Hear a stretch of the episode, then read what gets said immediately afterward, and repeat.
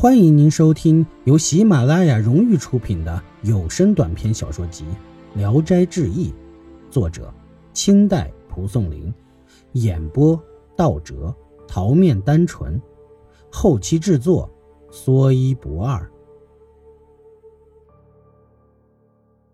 水蟒草，水蟒是毒草，像葛类一样蔓生，花是紫色的，像扁豆。人若误吃了这种毒草，就会立即死去，变成水蟒鬼。民间传说，这种鬼不能轮回，一定得再有被毒死的代替，才能去投生。因此，楚中桃花江一带这种水蟒鬼特别多。楚中人称同岁的人为同年，往来拜访时互称根兄根弟，子侄辈们则称他们为根伯。这是本地的习俗。有个姓祝的书生，一次拜访他的一个童年，途中非常干渴，很想喝水。忽然看见路旁有个凉棚，一个老婆婆在里面施舍茶水，祝生就跑了过去。老婆婆将他迎到棚内，端上茶来，十分殷勤。祝生一闻，有股怪味，不像是茶水，便放下不喝，起身要走。老婆婆忙拦住他，回头向棚里喊道：“三娘，端杯好茶来。”一会儿，便有个少女捧着杯茶从棚后出来，大约十四五岁年纪，容貌艳丽绝伦，指上的戒指、腕上的镯子光亮的能照见人影。祝生见了少女，立即就被吸引住。接过茶水一闻，只觉得芳香无比，一饮而尽，还想再喝一杯。趁老婆婆出去，祝生一下子就抓住了少女纤纤手腕，从她手指上脱下一枚戒指。少女红着脸微微一笑，祝生更加着迷，便询问她的家事。少女说：“你晚上再来吧，我还在这里。”祝生要了她一撮茶叶，连同那枚戒指一块儿。藏在身上走了。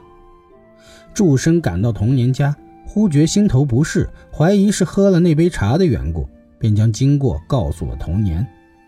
那童年惊骇地说：“坏了，这是水蟒鬼！我父亲就是被这样害死的，无药可救，这可怎么办呢？”祝生恐惧万分，忙拿出藏在身上的茶叶一看，果然是水蟒草，又拿出那枚戒指。向童年描述了那少女的模样，童年冥想了一会儿，说：“那人必定是寇三娘。”祝生听他说的名字相符，问他是怎么知道的。童年回答说：“南村富户寇家的女儿叫三娘，以艳丽闻名，几年前误吃了水蟒草死去，肯定是她在作怪害人。”有人说，碰到水蟒鬼的人。如知道鬼的姓名，只要求到他生前穿过的裤子，煎水服用就可痊愈。祝生的童年急忙赶到寇家，讲明了实情，长跪在地，苦苦哀求帮忙。寇家却因为有人做女儿的替身，女儿从此可以超生，坚决不给。童年无可奈何，愤愤回去，告诉了祝生。祝生咬牙切齿地说：“我死后。”绝不让他家女儿投生。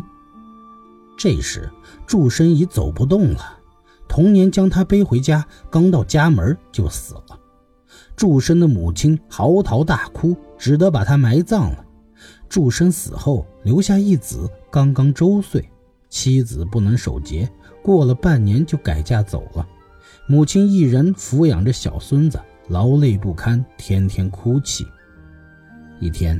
祝生的母亲正抱着孙子在屋里啼哭，祝生忽然无声无息地进来了。祝母大惊，抹着眼泪问他情况。祝生回答说：“儿在地下听到母亲哭泣，心里很感悲伤，所以来早晚伺候你。儿子虽然死了，但已成了家，媳妇也马上同来替母亲操劳，母亲就不要难过了。”母亲惊疑地问。啊，儿媳妇是谁？祝生回答说：“寇家做事，儿死不救，而非常恨他们。死后一心要去找寇三娘，但不知她住在什么地方。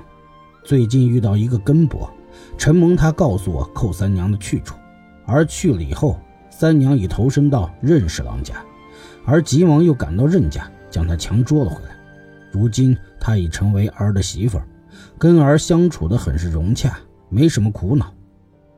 过了一会儿，一个女子从门外进来，打扮得非常漂亮。见了祝母，跪在地上拜见。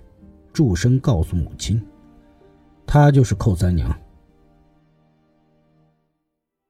本集演播到此结束，谢谢您的收听。